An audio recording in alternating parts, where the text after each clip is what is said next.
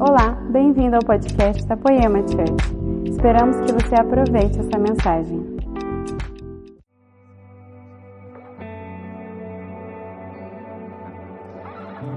Espírito Santo permaneça conosco, invadindo todas as pessoas e os lares e as casas, Espírito Santo. Libera sobre nós espírito de revelação e conhecimento, Senhor. Libera sobre cada um de nós temor e tremor. Nós precisamos tanto de Ti, Senhor. Nós desejamos tanto estar contigo, Pai, no nome de Jesus. Nós te suplicamos que o Senhor invada essas casas nesses dias. Invada o coração de cada pessoa que está nos assistindo agora. Senhor, em nome de Jesus, faz de novo os milagres que nossos pais testemunharam a seu respeito. Faz de novo, Senhor Jesus, transformações como o Senhor fez no início desse ministério. Há 13 anos atrás o Senhor fez tantas coisas, há 12, 10. Faz de novo no nosso meio, como o Senhor sempre fez, Pai, em nome de Jesus. Amém. Tem alguém feliz ainda? Amigos, eu tenho uma mensagem altamente profética e pontual para esses dias. Já se dizia que 2020 é um ano de juízo de Deus. Há quem diga que é um ano que Deus está realmente quebrando tudo para fazer muitas coisas novas. Eu realmente acredito nisso. Eu acredito que o inimigo se levantou esse ano, não tem como não acreditar, porque a Bíblia diz que o inimigo é como um leão que anda ao derredor, porque ao redor está o Senhor, seus anjos, ao derredor buscando algum momento para que ele possa entrar. Nós chamamos isso de brecha. O Senhor um dia pediu para Noé: faça um barco e revista esse barco com um piche, revista cada brecha por dentro e por fora. Para quê, gente? Para que o barquinho não afundasse. o cestinho de junco que Moisés foi também foi revestido por dentro e por fora. Isso tem um significado. O barco tem um significado, é a sua casa, é a sua família. O cestinho significa a proteção dos seus filhos. Se isso não é revestido com santidade, se isso não é revestido com santificação, isso realmente pode simplesmente naufragar. Então eu creio que o Senhor está nos dando uma oportunidade, poemeiros. Não necessariamente essa mensagem eu falo com todos que estão acessando o YouTube. Eu estou falando com os poemeiros, estou falando com nossos discípulos, com a nossa igreja. Eu estou falando com aquelas pessoas que não podem estar presencialmente aqui. Eu estou falando com a nossa família espiritual. Agora você que está ouvindo e não faz parte disso ainda, seja bem-vindo. Você faz parte da grande família de Deus, que é a grande carral do Senhor. Talvez você não é da tribo poema, você é de uma outra tribo. Tomara que você não seja só da tribulação, mas seja bem-vindo também. Se for, Deus vai te estremecer hoje, vai te transformar. E meus amigos, eu queria, eu queria denunciar algo. E não denunciar da maneira que eu vi muita gente fazendo nesses dias, mas denunciar perante as Escrituras, por meio do Espírito Santo. Na verdade, há algum tempo atrás, minha esposa, Érica Barreto, ela disse para mim, Lê, o Senhor tem chamado a igreja para uma santidade. O Senhor tem chamado a igreja para uma separação. O Senhor tem chamado novamente a igreja para uma exclusividade. E aí eu ficava falando assim, amor, então prega sobre isso. Ela falava assim, ah, eu, qualquer hora eu vou pregar sobre isso. Mas nós sentimos, há 12 dias atrás, nós fomos surpreendidos com histórias ruins no meio da igreja. Há 12 dias atrás, fomos surpreendidos com situações de pecado no meio da liderança, e nós ficamos tão tristes com isso, porque foi para a liberdade que Cristo nos libertou e deveríamos estar firmes, mas alguns perdendo sua sensibilidade, alguns negociando princípios das Escrituras, alguns simplesmente deixando de lado uma vida santa com Deus, acabaram caindo.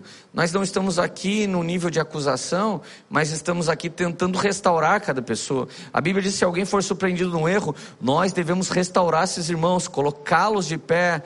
Então, eu quero convidar você, igreja de Jesus, para ser santificado, para continuar sendo separado. E também, se você estiver fraco, para segurar nas nossas mãos Somos seus irmãos em Cristo e queremos te ajudar a levantar e sair desse lugar. Posso ouvir aí alguém escrevendo aleluia, amém, alguma coisa no YouTube, por favor. Aproveita já compartilha, aproveita e comenta, curte e segue, ajuda a gente a bater 100 mil pessoas nesse Instagram, nesse YouTube da Poema.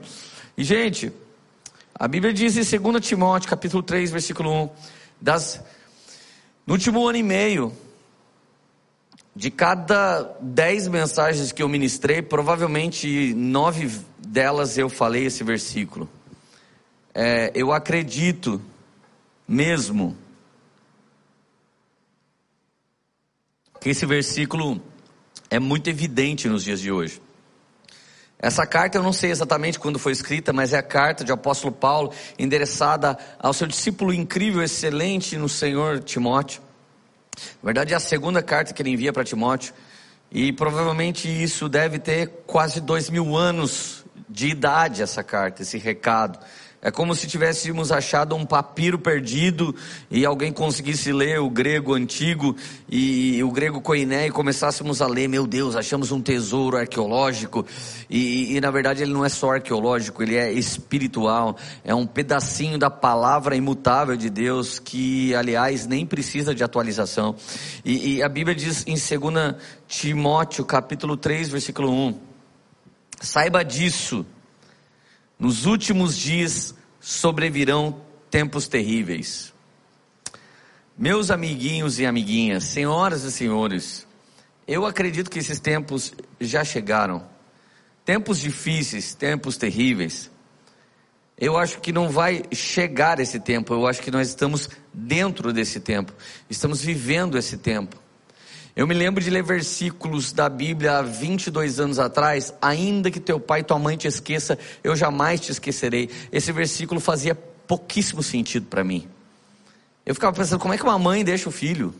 Um pai até vai embora do casamento, mas uma mãe vai deixar o filho que jeito? Amados, chegamos no tempo em que o útero não é o lugar mais seguro da terra.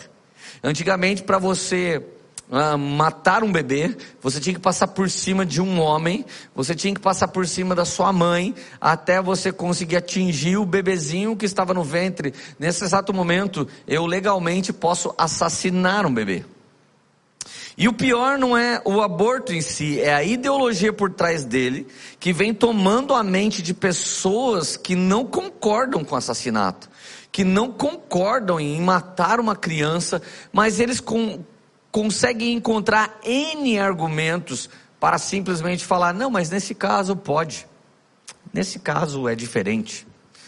Então pense algo comigo, 2 Timóteo capítulo 3, o verso 1. Os últimos dias sobrevirão tempos terríveis. É, meus amigos, nós já estamos vivendo tempos terríveis. Vivíamos em época que o pai dizia para um filho que ele deveria ficar quieto e o seu filho obedecia seu pai. Eu estudei num colégio aqui em Taubaté, e eu me lembro que no meu tempo desse colégio, é, tínhamos janela, agora temos grades de presídio. Eu falei, cara, isso aqui é a FEBEM ou isso aqui é a escola que eu estudei? Na verdade, é, é, é, perigoso hoje um aluno abrir a janela com o seu professor, enfiar o seu professor na janela como pé de cabra para abrir a janela. Então, eu estou te dizendo, os dias são maus, mas eu não estou aqui para falar dos caídos. Eu estou aqui para falar dos que o Senhor está levantando. Então, verso 2 diz: Os homens serão egoístas nesse tempo. Egoístas. A base de um adultério é o egoísmo. É um dos cônjuges falar: Eu quero ser feliz, estou saindo fora. A base de abandonar os filhos é: Eu quero ser feliz, eu não quero estar mais com essa família. Então as pessoas têm uma base de argumentação, mas o cunho é o egoísmo. E a Bíblia diz: Homens serão egoístas. Gente, você sabia que a foto mais clicada no momento se chama selfie? É a autofoto. É a foto que você bate de você mesmo. E a verdade é que se eu fizesse uma selfie aqui agora, assim, eu ia pegar toda a nossa equipe que está filmando. E por mais que eles sejam bons crentes, que estão sempre servindo Jesus e trabalhando nessa live, provavelmente todo mundo aqui ia dar uma maximizada na imagem para ver se ele estava feio, ou se ele estava mais ou menos, ou se ele estava bonito. E dependendo da cara que cada um saiu, ele ia falar assim: Lê, tira outra. Posta outra foto. Nós estamos num momento em que a coisa mais importante é nós mesmos. Houve um tempo que o ídolo era um animal, o ídolo era uma estátua, o ídolo era um meteoro. Houve um tempo que o ídolo era um, um, alguma coisa. Chegou um momento em que o ídolo sou eu mesmo. Então a cultura, a cultura gourmet da terra, que é uma cultura boa, onde comemos comida gourmet, tomamos café gourmet, cortamos cabelo gourmet, tomamos chá gourmet. Essa cultura nos traz muito conforto, mas o problema é que somos estamos sendo treinados a todo tempo satisfazer a nós mesmos. Então nasce dentro de nós um momento em que o egocentrismo está chegando a níveis histéricos. Alguém hoje simplesmente reclama de um ministério, de uma igreja, de lugares porque ele quer que a vontade dele seja feita, não necessariamente quer se importar com a vontade de Deus sobre a vida dele. Então vamos seguir. Eles não serão só egoístas, eles serão também avarentos, presunçosos, arrogantes, blasfemos, desobedientes aos pais, ingratos, ímpios. Gente, do desobedientes aos pais para frente nasce a política progressista. E eu não estou aqui defendendo uma política ah, de estimação, muito menos defendendo políticos de estimação. Mas eu quero dizer que um momento em que as pessoas começam a ser desobedientes aos pais, ingratos e ímpios, verso 3, sem amor pela família, irreconciliáveis, caluniadores, sem domínio próprio, cruéis, inimigos do bem, traidores precipitados, soberbos mais amantes dos prazeres do que amigos de Deus, mais amantes dos prazeres do que amigos de Deus.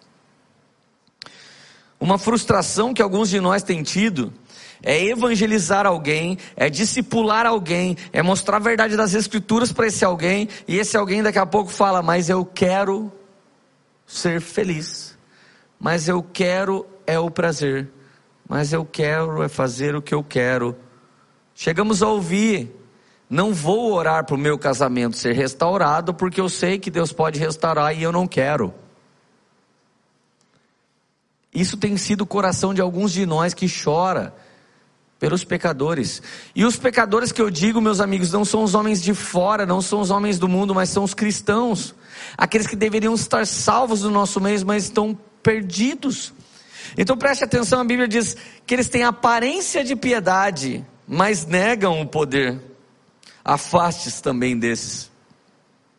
Amigos, nós chegamos num tempo em que determinadas ideologias, caminham a passos largos para declarar que um pedófilo é um tipo de sentimento bonito, de um amor ressignificado. E se o Estado declarar uma lei em que uma garotinha de 5 anos pode se casar com um marmanjo de 41 que nem eu, você não pode falar nada. Você entende que nós temos voltado para o tempo do feudalismo, em que a China manda em tudo, em que Cuba manda em tudo. Aí você fala, ah, Leandro, você está com pensamentos é, muito extremos. Leandro, você está acreditando em teoria da conspiração. Então me responde quem é que paga o Pix? Quando você transferia seu dinheiro por TED ou DOC, você pagava. Quem paga o Pix agora? Esses dias eu transferi um dinheiro para mim para testar o meu Pix. Três e meia da manhã, de sábado para domingo, transferi um dinheiro para mim, caiu instantaneamente na hora. Quem é que paga essa transferência? Por que, que o banco quer tanto que você vá? Porque isso está interligando todas as coisas junto com a ordem mundial toda que está acontecendo. Então, nesse exato momento, o crente fala assim: Eu não vou aceitar o chip da besta. Irmão, como você é besta.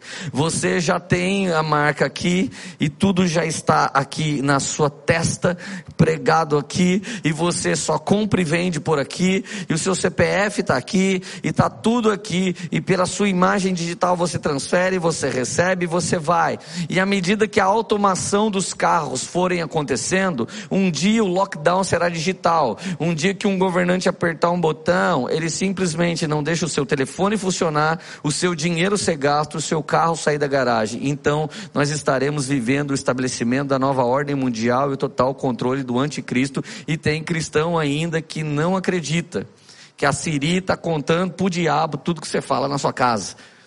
Que a Alexa está contando para o Satanás tudo que você fala na sua casa. Antigamente Jesus via tudo que você fazia, hoje está tudo gravado em computadores o que você anda fazendo. Algumas pessoas não terão uma condenação quando o Senhor abrir livros, é só quando abrir o celular mesmo já estão condenados. E há alguém que escape dessa condenação? É, eis a minha pergunta. Versículo 6 ainda diz assim: São esses que se introduzem pelas casas e conquistam mulheres instáveis, sobrecarregadas de pecados, as quais se deixam levar por toda espécie de desejo. Elas sempre estão aprendendo, mas jamais conseguem chegar ao conhecimento da verdade. Gente, esse texto aqui não está falando das pessoas do mundo. Está falando que essas mulheres, elas estão sempre aprendendo, mas jamais chegam ao conhecimento da verdade. São mulheres de igreja que estão sendo seduzidas por homens maus, invejosos, blasfemos, que amam mais os prazeres do que o Senhor. Isso está se cumprindo na nossa geração. Nossa geração quer levantar determinadas bandeiras contra LGBT, mas não levanta bandeira contra pastor adúltero que está casando de novo. O julgamento não começa pelo mundo fofinhos de Jesus, ele começa pela casa de Deus. Se você se submete a uma liderança ímpia, você está sendo amaldiçoado tanto quanto eles. Então presta atenção, porque o pecado de um pastor é menos pecado do que alguém que nunca ouviu falar de Jesus. Pelo contrário, 1 Pedro 4,17, o julgamento começa pela casa de Deus e não pelo mundo. O Senhor está passando o seu fiozinho de medir na igreja de Jesus. Ai, Leandro, essa palavra está muito ácida. Ai, eu estou ficando com medo. Amigos, essa palavra passou pela minha casa nesse ano, antes de chegar ao seu ouvido. Esse fiozinho de medir, que foi profetizado, passou no meu casamento, passou na minha família, passou no meu coração, tem passado na poema antes de chegar até essa live para você. O fiozinho de medir de Deus está passando entre nós. Agora preste atenção. Ninguém sai pecando do nada, minha gente. Ninguém sai simplesmente, ai, ah, hoje eu quero pecar e vou quebrar tudo. Não é assim que começa. Eu vou te dizer como é que começa. Efésios capítulo 4, versículo 17. Isso, portanto, Digo e no Senhor insisto que não viva mais como os gentios que vivem na vaidade dos seus próprios pensamentos. Para quem é essa mensagem? Essa mensagem é para o cristão. Porque ele diz: Eu digo, insisto, que não vivam mais como os de fora, os gentios. Como que eles vivem? São dirigidos e guiados pela inutilidade dos seus pensamentos. Qual seria o contrário disso? São dirigidos e guiados por uma palavra de conhecimento sobre o seu espírito que guia sua alma e se manifesta por meio do seu corpo. São conduzidos e dirigidos por a palavra do Espírito Santo que simplesmente leva a carne e a alma cativa a Cristo para viver a vontade do Senhor aqui na terra como no céu. Vamos lá, alguém escreva aleluia aí no seu YouTube. E aqui vocês não falam nada, gente? Vocês estão meio tradicionais hoje, cara, misericórdia. Nem o Salvation só chacoalhou vocês hoje aqui, gente. Meu Deus do céu. Então você está falando para não viver mais como gentios? É para cristão que é essa mensagem. Essa mensagem é para crente. Essa mensagem é para quem se converteu a Jesus Cristo. Versículo 18. Tendo o seu entendimento obscurecido, ó, como é que começa a queda? Entendimento obscurecido, separado da vida que Deus concede, por causa da ignorância, pela dureza do coração. Obscurecido no entendimento, separado de Deus, por causa da ignorância, com o coração duro. Você não peca de cara, você começa a deixar de ter amor pelas Escrituras, você começa a deixar de orar, você começa a deixar de jejuar, você começa a não tremer mais, não estremecer mais. Então seu coração começa a ser tomado pelo versículo 19: tendo se tornado insensíveis, eles se entregaram à libertinagem, para de forma desenfreada cometer todo tipo de impureza. Quando que um cristão começa a cometer os pecados? Depois que sua mente voltou a ser cauterizada. Já diria a palavra, como a porca lavada que volta a rolar na lama, e o cão que volta a lamber o próprio vômito, é aquele que um dia foi salvo e lavado e quer voltar novamente a viver uma condição de pecado. E ainda vem a mensagem da hipergraça dizer: uma vez salvo, salvo para sempre. Deixa eu te falar, uma vez que você ouve essa mensagem, você está ferrado para sempre. E quem somos nós para dizer? Nós já levantamos pessoas no Senhor, no tempo de Deus, para viver coisas incríveis, mas eles abandonaram isso e começaram a andar nessa mensagem de heresia e apostasia dos últimos dias. Nós não temos os nossos preferidos, amigo. O nosso preferido, o nosso desejado é Jesus Cristo de Nazaré. Se nós tivermos que romper com pessoas que negociaram a verdade de Deus, porque amaram mais o pecado, porque cauterizou a sua mente, porque querem viver na ignorância e estão andando em todo tipo de insensibilidade, então nós entregamos eles como apóstolo Paulo para os desejos do coração deles.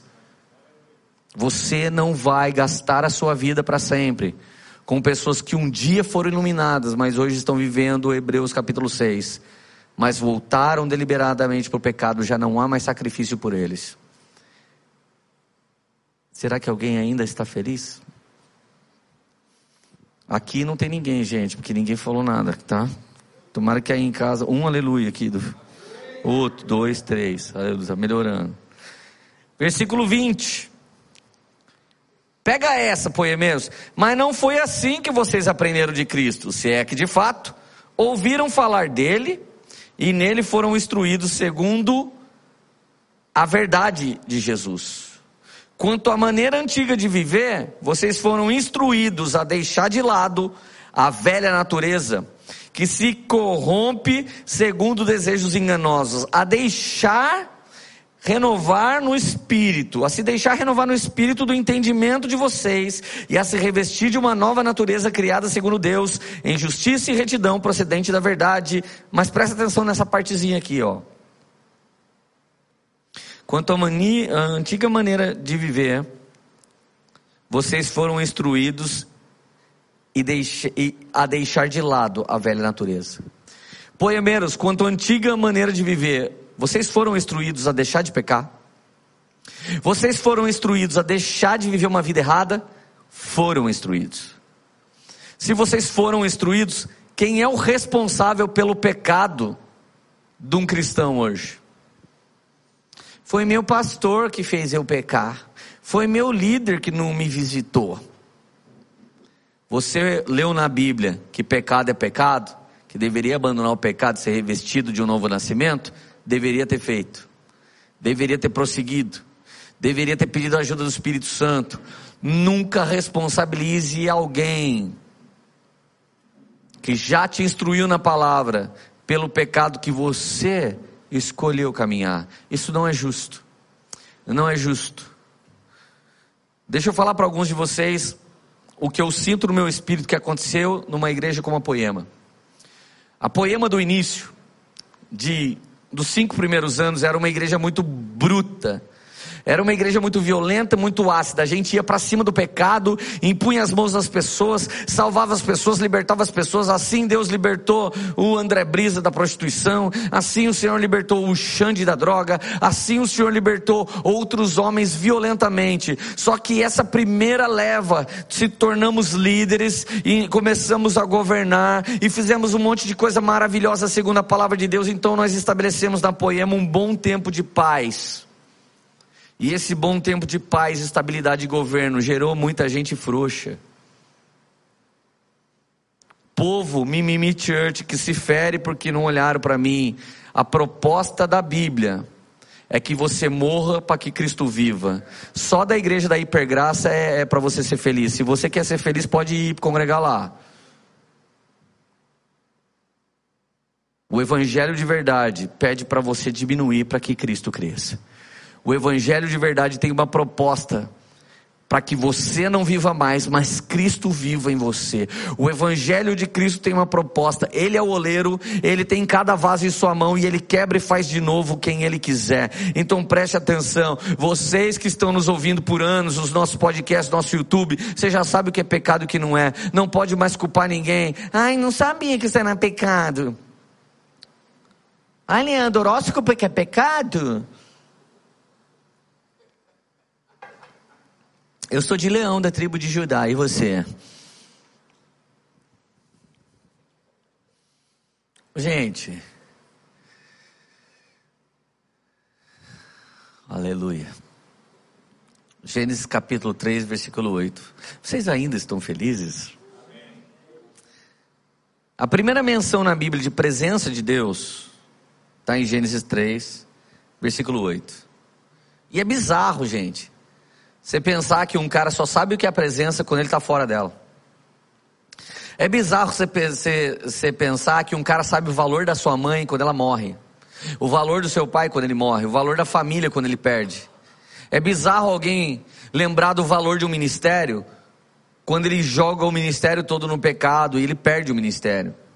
É bizarro você pensar que algumas pessoas só sabem o que é bom quando eles estão vivendo o que é ruim. E foi exatamente o que aconteceu assim no início. A primeira menção de presença na Bíblia é a primeira menção de chamado na Bíblia. Ao ouvirem a voz do Senhor Deus, que andava no jardim, quando soprava o vento suave da tarde, o homem e a mulher se esconderam da presença do Senhor Deus. Do que, que eles se esconderam? Da presença. Gente, o Samuel, meu bebê, ele tem um ano e um mês. E quando eu dou uma dura nele, ele não corre para longe de mim, ele corre para mim. Ele não vai embora, ele vem para a presença. Ele não foge da presença, ele vem para a presença. Ele já aprendeu que mesmo eu dando uma dura, ele já aprendeu que, que é aqui, ó, que ele encontra graça e misericórdia. O meu bebê já sabia disso, mas parece que Adão e Eva endureceram o coração. Então a Bíblia diz: "E o Senhor Deus os chamou Onde vocês estão? A primeira menção de chamado. Eles tinham saído da presença e o Senhor não os condenou. Quando alguém sai da presença, o Senhor não sonha com condenação, Ele não tem prazer na perda de pessoa alguma, Ele sempre está chamando de volta. Isso significa que quando alguém está pregando uma mensagem como essa, não estamos só denunciando o pecado. Um profeta que só denuncia pecado e não fala mais nada, ele tem o dedo é podre, meu amigo. Isso não é profecia.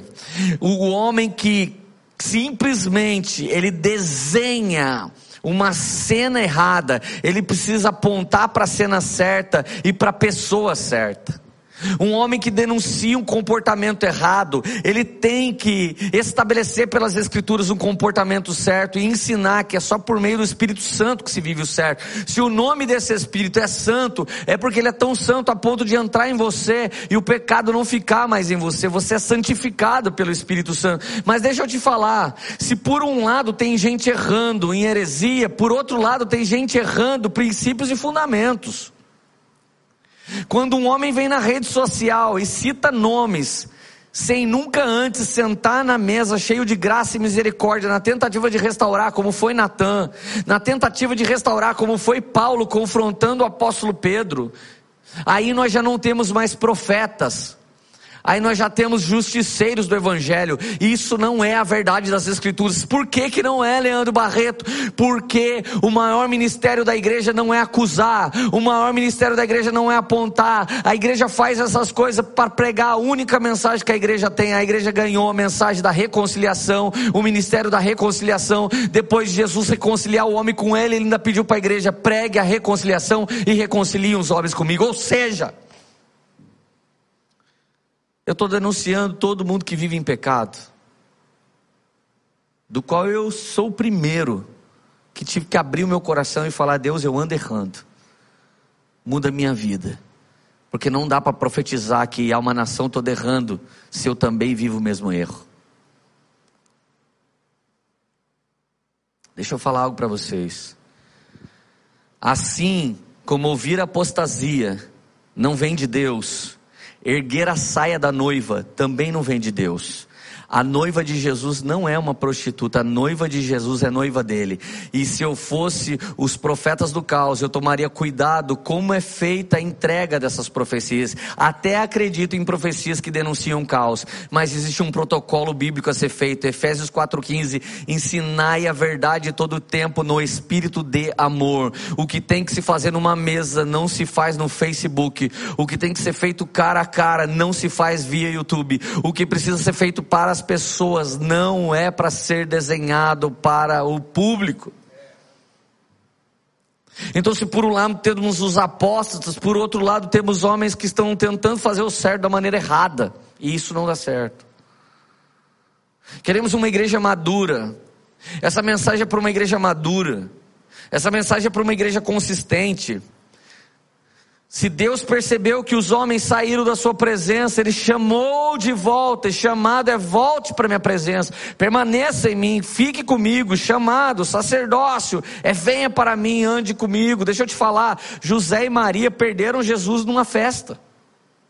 A festa era de Deus. A festa era da Páscoa. O menino ficou perdido por três dias. Eles procuraram o menino e procuraram o menino e só encontraram o menino no templo. Deixa eu te falar, Jesus estava vivendo algo profético. Aos 12 anos ele se perde na Páscoa, aos 33 ele morre na Páscoa. Aos 12 anos ele se perde em Jerusalém, aos 33 ele morre em Jerusalém. Aos 12 anos ele responde para os seus pais: Vocês não entendem o que eu estou fazendo aqui? Aos 33 ele fala para os discípulos: Vocês não entendem que eu preciso morrer? Tudo que Jesus estava vivendo aos 12 anos era profético. Tudo apontava para os 33 anos quando realmente ele foi viver aquilo. Mas que Maria e José perderam Jesus, eles perderam.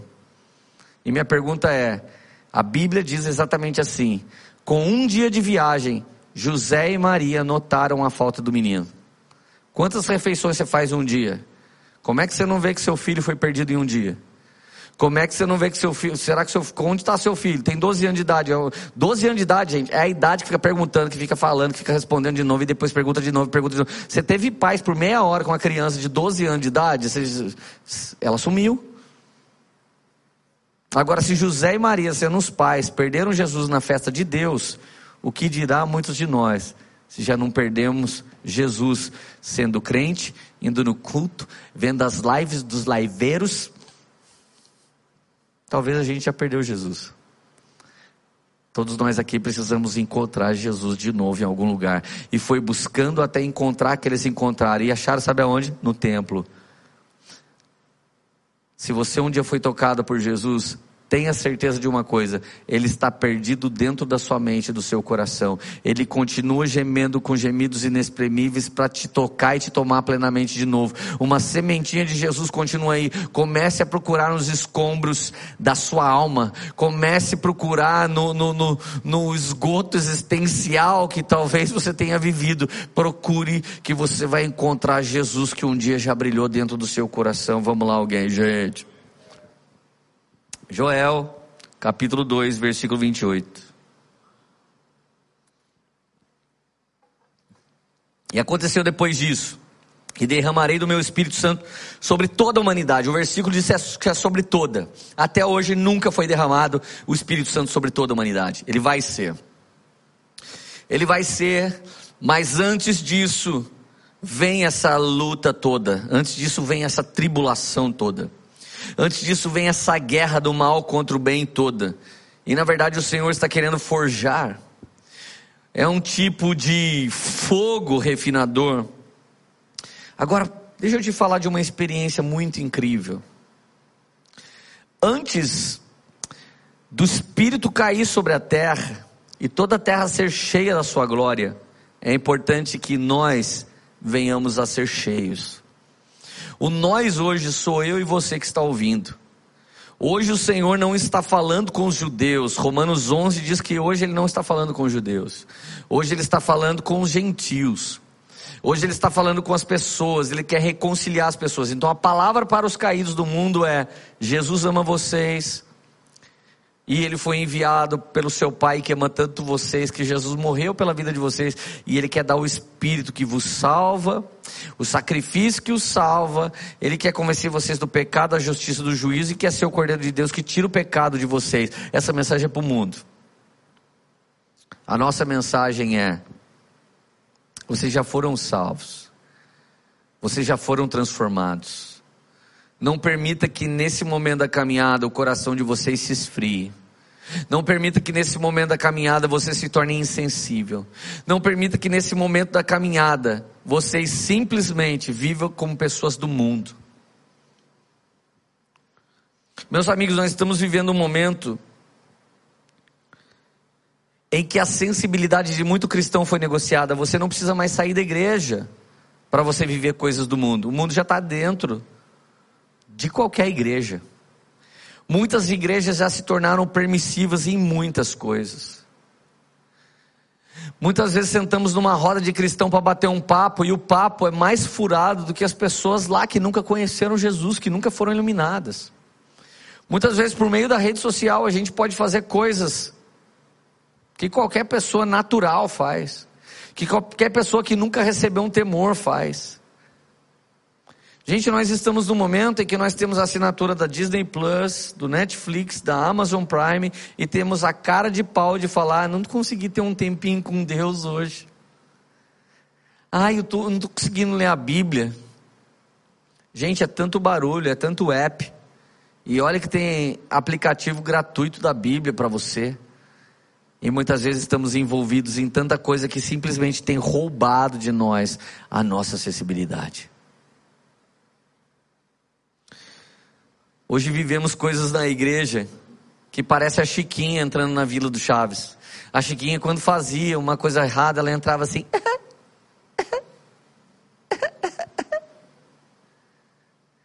Tem irmão que desanda, rebenta. Chega na igreja, você fala, e aí, irmão, tudo bem? É a graça, né? É a graça. É a graça. A graça. É. Graça deve ser o nome da sua namorada que leva você para o mau caminho. Isaías capítulo 6, versículo 1. No ano da morte do rei Uzias, eu vi o Senhor assentado no alto e sublime trono, e as abas das suas vestes enchiam o templo. Serafins estavam em cima dele, cada um tinha seis asas, com duas cobriam o rosto, com duas cobriam os pés, com duas voavam. E eles clamavam: Santo, Santo, Santo é o Senhor dos Exércitos, e toda a terra está cheia da sua glória. Os umbrais das portas se moveram com a voz do que clamava, e o templo se encheu de fumaça e disse: Ai de mim que estou perdido, porque sou um homem de lábios impuros e habito no meio de um povo de lábios impuros. E os meus olhos viram o Rei, o Senhor dos Exércitos. Deixa eu falar algo, gente. Isaías já era profeta no capítulo 1, no capítulo 2 no 3, no 4, no 5. No 6 ele confessa. Diante da presença de Deus ele confessa. Mas deixa eu te dizer qual era o contexto. No ano que morreu o rei Uzias. Sabe que ano que morreu o rei Uzias? Provavelmente foi em 2020. Porque 2020 aconteceu tudo de ruim. Inclusive o rei Uzias deve ter morrido no déjà vu do ano de 2020, é possível. O ano que morreu o rei Uzias tem uma representação diferente para Isaías. Segundo alguns estudiosos, Isaías tem um grau de parentesco tipo primo do rei Uzias. Então, no ano que morreu o rei, primo do profeta, o profeta teve uma grande experiência com Deus. Seria mais ou menos agora, em 2020. Minha esposa quase morreu com um câncer no leito de morte, quase partindo. Era pandemia, tudo arruinado. Nós clamamos, irmão. E 2020 vai me marcar para sempre. No ano em que veio a pandemia, quando eu falar isso, eu vou lembrar de muita cena, de muitas coisas que aconteceram. E fiquem tranquilos, meus amigos, ainda temos bons dias esse ano de 2020. Dá para acontecer mais coisinhas incríveis. Não tenham preocupação, ainda pode vir algumas emoções. Tomara que seja com vocês, não comigo. Esse foi um ano catastrófico para Isaías. Então, quando ele diz isso, ele está entrando e tendo uma experiência no templo. E olha que experiência poderosa. Ele via serafins. Com duas asas cobriu o rosto, duas cobriu a perna, duas voavam. Isso tipifica o, o princípio trino, que é uma doutrina das Escrituras. Cobrir as pernas é como cobrir a sua carne, o seu corpo. Cobrir o rosto é como cobrir a sua alma, sua mente. Mas liberar as asas do espírito é como ter a liberdade para voar na presença de Deus e não mais caminhar como um ser humano errante, não mais andar com os meus próprios pés e fazer o que eu quero de mim mesmo, mas simplesmente esconder a minha face para que seja visto o rosto dele em mim, esconder meu caminhar, porque o importante para mim é Jesus, que é o caminho, é a verdade, ele é a vida, é princípio trino isso. Então presta atenção, voando nas asas do Espírito, eles voavam ao redor do trono e declaravam: Santo, Santo, Santo é o Senhor dos exércitos, toda a terra está cheia da sua glória. Quando você contempla a santidade, você vive santidade e você consegue só falar sobre santidade. Mas quando você só escuta podcasts e você só quer o primeiro milhão e você só quer o empreendedorismo e você só quer as coisas do mundo, daqui a pouco você se torna um cristão mundano. Daqui a pouco você se torna um cristão que consegue ler todos os livros de administração, mas não consegue mais ler um versículo bíblico. Então, para onde está indo os seus olhos? Para onde está indo o seu ouvido? É exatamente lá que está indo o seu coração. Se você cultivar um contemplar do Senhor, seu coração vai queimar e você vai declarar santidade, santidade, santidade, e ainda vai lembrar do mundo que precisa de ajuda, porque toda a terra vai ser tocada por sua glória, toda a terra estará cheia da sua glória. Ele viu o futuro e toda a terra está cheia da sua glória. Então hoje tem muita complicação, tem muita coisa ruim. Estamos num domingo em que homens santos não ganharam para ser prefeito. Provavelmente em algum lugar menos pior ganhou e, e, o pior mesmo não entrou, graças a Deus, mas em outros lugares já não aconteceu. Parece que as forças do progressismo que vem para destruir a verdade da família, a verdade dos pais, a verdade da submissão, a verdade do amor ao próximo, parece que eles vêm, em algum momento isso vai acontecer, e quando acontecer, irmão, aí a gente está entregue para o fim. E eu acho tão bonita a mensagem triunfalista que prega o contrário exatamente do que está acontecendo, mas é só no milênio, quando Jesus se manifestar, que vai acontecer. Até lá o Senhor não livra Dá, ele livra Na.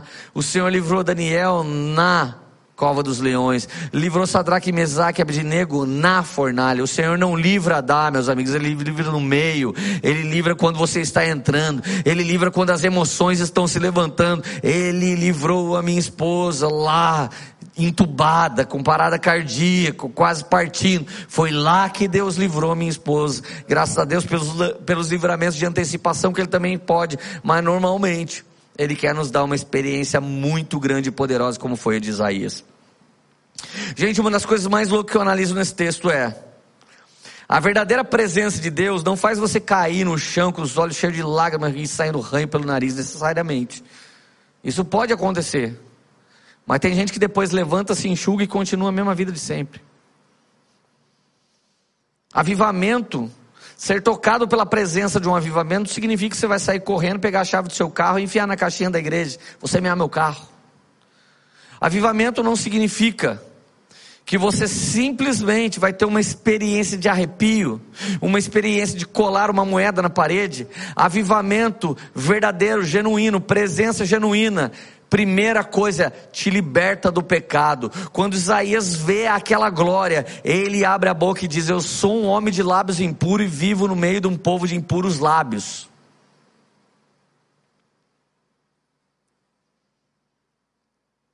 Somos uma geração de crentes que fala um monte de palavrão e acha que não é mais palavrão. Como profeta, eu quero transgredir agora sem cometer delito. Vou falar algo que não vai ser crime. Mas foda na boca de crente hoje é adjetivo de gente super. E a Bíblia continua dizendo que isso é pecado, é uma palavra torpe. E continua dizendo que nós vamos prestar conta desse tipo de palavra diante do Senhor. Então, quando eu e você achamos que qualquer PQP e qualquer palavrão e puto da vida e pé da vida, quando começamos a achar que vai dar merda, quando começamos só a falar esse tipo de coisa, quando nós começamos a ter esse tipo de linguagem, nós já perdemos faz tempo a sensibilidade do Espírito Santo de Deus, porque quando eu e você nos convertemos, nós tínhamos vergonha de olhar para o lado que tinha uma garota lá muito maravilhosa, nós queríamos segurar a nossa boca, nós passávamos num canal, nós víamos alguma coisa, mudávamos rapidamente porque estávamos cheios de temor pelo Senhor, estávamos cheios de, de alegria no coração, nosso coração queimava e não éramos obrigados a ser santo porque alguém pregou uma teologia pesada para a gente. Nós estávamos apaixonados por Jesus, então não tínhamos olhos para outra coisa que não fosse contemplar a Sua santidade, santo, santo, santo, e toda a terra está cheia da Sua glória. É uma geração sem sensibilidade num nível que se eu não falasse esses palavrões aqui, você não ia entender a confissão de Isaías, sou um homem de lábios impuros no meio de um povo de impuros lábios. Você não ia entender, porque faz tempo que você não entende nada. Você lê a Bíblia e não entende, ouve pregações e não entende. Porque uma insensibilidade tem tomado seu coração. O adultério vem depois desse tempo. O crime vem depois desse tempo. Negociar princípios e valores vem depois desse tempo. Quando você não pode mais segurar o seu ouvidinho, os seus olhinhos e a sua boquinha, é quando você vai perder o seu coração. Nesses tempos, nós vimos homens e mulheres de Deus em adultério. Nesses dias, nós vimos pessoas que deviam sarar e estavam ferindo. E nós não temos os nossos preferidos, meus amigos. O pecado está sendo denunciado.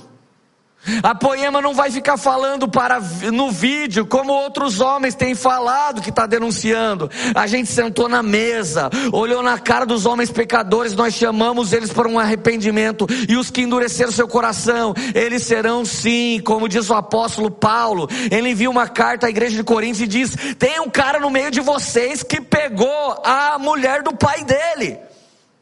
Até quando, Coríntios, vocês vão aceitar esse tipo de homem no meio de vocês? Expulsem esse homem, ou eu mesmo vou até ir para expulsá-lo. Agora estamos no meio de uma geração em que o pastor troca a mulher pela secretária e volta para a igreja e tá beleza. Tá beleza na sua igreja, meu amigo, porque aqui não. Aqui não, velho, nós vamos passar faca em todo mundo. E há uma diferença entre ser pego e confessar. Confessa. Quem confessa encontra graça e misericórdia. Tiago 5,16 diz: Quem confessa o seu coração para um homem de Deus recebe oração é curado. 1 João 9: Quem confessa o pecado a Deus é perdoado. Agora, um poemeiro enrustido é condenado. Vocês têm pastores que sobem na plataforma e confessam. E sempre encontraram misericórdia. Nunca vocês ouviram supermens aqui intactos, impecáveis. Impecáveis é os que nunca pecam. Acabei de inventar.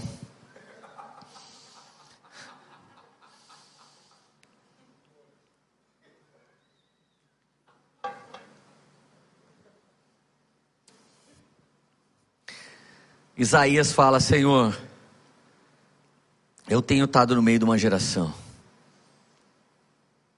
Eu tenho estado no meio de uma geração que está pecando muito. E eu, como profeta, também tenho pecado. Gente, eu quero fazer uma confissão. Leandro Barreto, para todo mundo que está me vendo. A minha confissão é que há dois anos atrás eu escutei o Paulo Borges. E esse homem disse assim, para mim, para o Leandro Vieira e para o Rodolfo Abrantes. Ele disse: vocês precisam profetizar.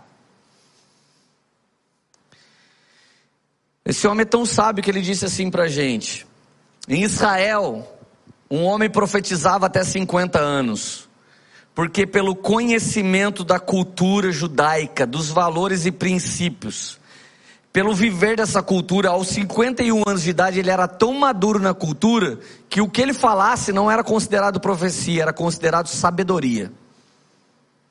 Então só era possível realmente profetizar até 50 anos. Eu não estou dizendo que não houve profecia mais do que isso, tá bom, gente? Palavras de Paulo Borges. Ele disse assim: quando um jovem profetiza, tipo Jesus com 12 anos, é muito impactante. Quando um cara como eu, 41 anos, está profetizando como um ancião, é muito impactante. Agora, uma coisa é a sua avó falar para você, isso aí é pecado. Outra coisa é você ver um cara tatuado falando que é pecado. Só que o Paulo Borges olhou para nós três e falou: Vocês pararam de transgredir. Daí eu falei: O que está acontecendo aqui, gente? Ele disse: Toda transgressão é um delito. Todo delito é uma transgressão. Delito é um tipo de crime. Todo delito é uma transgressão. Transgressão é um tipo de imoralidade. Uma coisa que não é ética. Tipo eu falar essas besteiras que eu falei agora há pouco. Transgressão.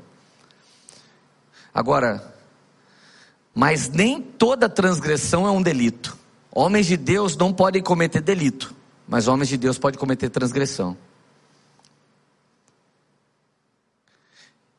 Eu ouvi na minha geração pastores mandando WhatsApp para outros, fazendo ameaças. Isso é delito. Em nome de profecias. Mas era delito e delito é crime. Um homem de Deus não pode cometer delito. Um homem de Deus ele pode transgredir. Transgredir é o dar esse choque de realidade, de palavras que eu não posso dizer numa live, mas você diz no seu dia a dia.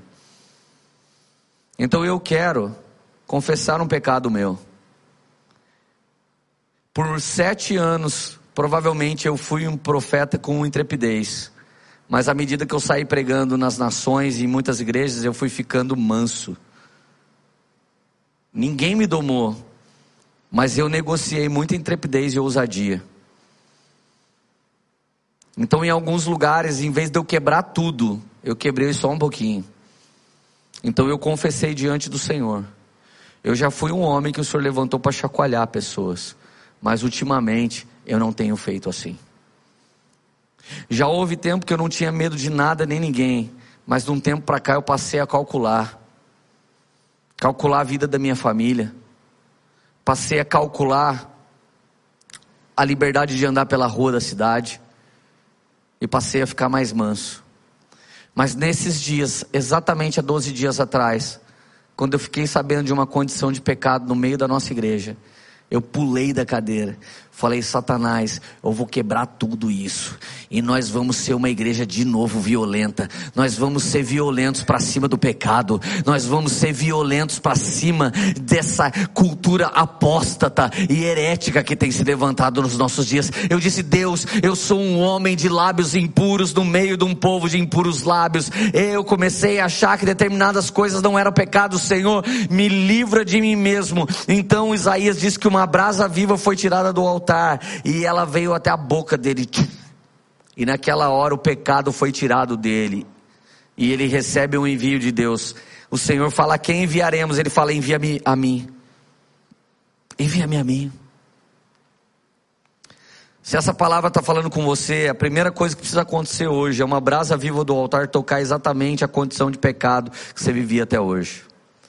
Agora nós chegamos numa mensagem completa. O pecado está denunciado a saída está vindo pela doutrina, e a pessoa que vai te incendiar e manter você santo é o Espírito Santo. Não existe só um terço da mensagem. A mensagem tem que denunciar, o ministério da reconciliação tem que estar pronto para reconciliar. Até mesmo os homens que nós tivemos que confrontar nesses dias, nós estamos dando oportunidade de arrependimento, porque o Senhor não tem prazer na perda de ninguém mais. Isso não acontecerá sem confessarmos os nossos pecados e sem estarmos na presença de Deus, e eu queria praticar isso com vocês hoje.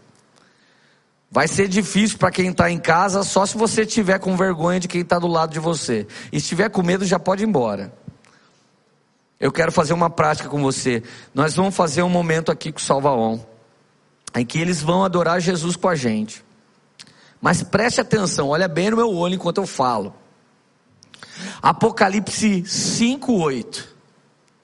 A Bíblia diz que quando o servo de Deus está orando, mesmo que seja uma oração de confissão, e adorando, mesmo que seja como um leproso, a Bíblia diz: o leproso chegou, se prostrou, adorou e depois ele pediu: purifica-me. Não se sinta acusado e envergonhado agora de orar ou adorar se você estava vivendo uma condição de pecado, presta atenção. Apocalipse 5:8. Quando oramos e adoramos, seres celestiais passam pela, pelo meio dos santos com uma bacia de ouro. E eles pegam a oração e a adoração dos santos e sobem até o trono da graça de Deus. E lá ele derrama no Senhor. Se o Senhor sente o cheiro agradável, ele recebe a adoração. Ele recebe a adoração. Presta atenção. Se o Senhor sente o cheiro agradável, ele recebe. Então ele ordena, Apocalipse 8,5, que esses seres peguem brasas vivas de um altar e volte até o lugar de onde veio aquela oração e aquela adoração. Eu sei que Deus pode hoje, por meio dessa palavra revelada, invadir qualquer coração e qualquer casa e libertar qualquer pessoa da condição de pecado em nome do Senhor Jesus. Escuta isso antes da gente praticar. Um dia eu fui fazer uma coisa que nem é normal no meio dos crentes. Eu fui rebaixar meu carro. Quando eu cheguei na, na loja de suspensão, olhei para a cara do dono. O Espírito Santo falou: Volta na sua casa, pega um livro seu e vem aqui. Dá o livro para ele. E diz para ele que eu tenho uma grande obra na vida dele e na família dele. A esposa dele, quando ouviu, ela estava no caixa, ela ouviu, ela disse: O que, que você está falando? Eu falei: Eu estou falando que Jesus tem algo com vocês. Então ela pegou o livro. E ela falou: Obrigado. A gente está precisando disso. Pessoal da nossa mídia mandou uma moça que está com as duas mãos para cima, na foto do batismo de ontem na nossa igreja. Era essa moça o Senhor simplesmente me enviou como um transportador de brasa para aquela loja de carro, aonde aquela mulher tinha sede, e ela já foi batizada. E hoje, quando eu entrei em contato com eles para dar parabéns, porque Jesus está transformando completamente a casa deles, eu lembrei que um dia Deus me enviou. Eu achava que era para trocar a mola do carro, mas Deus tinha uma missão para mim muito mais alta.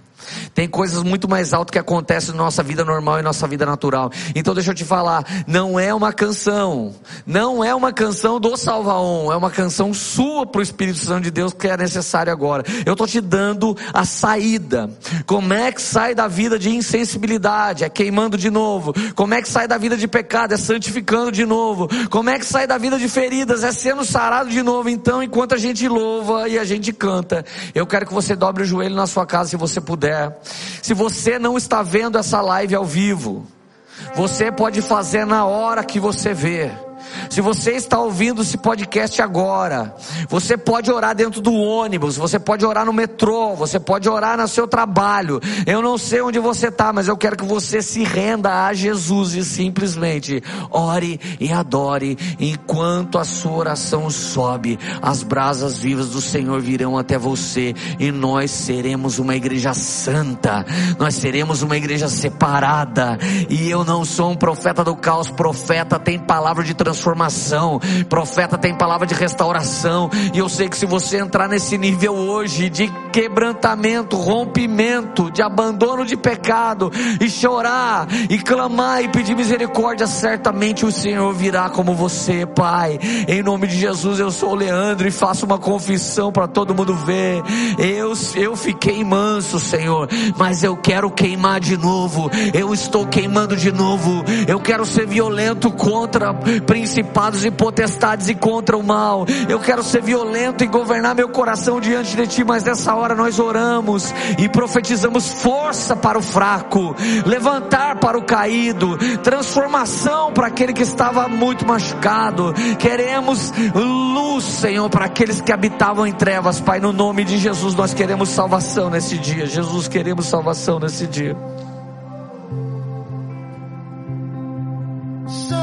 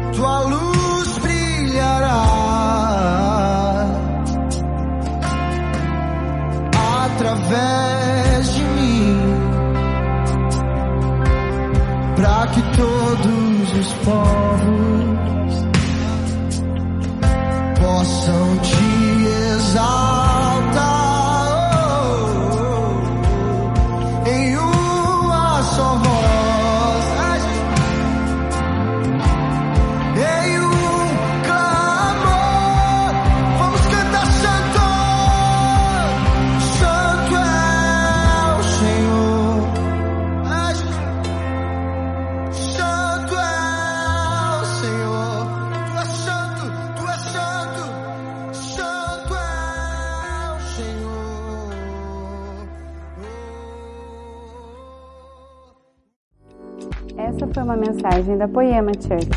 Para você ficar por dentro de tudo que está rolando, siga nossos perfis nas redes sociais.